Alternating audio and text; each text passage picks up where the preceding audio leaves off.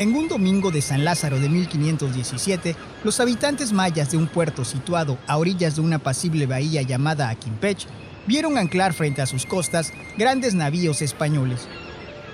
El tiempo siguió su curso y hacia 1526, don Francisco de Montejo recibe del emperador Carlos V el título de adelantado y la instrucción de conquistar y poblar la península de Yucatán. Sin embargo, en 1540 cede a su hijo Francisco de Montejo, el Mozo, los poderes de conquista de la península. Las espadas penetraron la piel morena de los locales, las lanzas surcaron los aires y las calmadas aguas de la costa se tiñeron de rojo.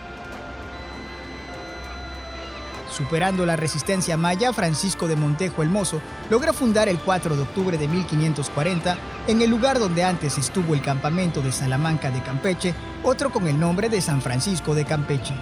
Con la fundación de San Francisco de Campeche, sobre los cimientos de algunos edificios mayas pertenecientes a los suburbios del pueblo prehispánico, comenzó la conquista final de la península de Yucatán.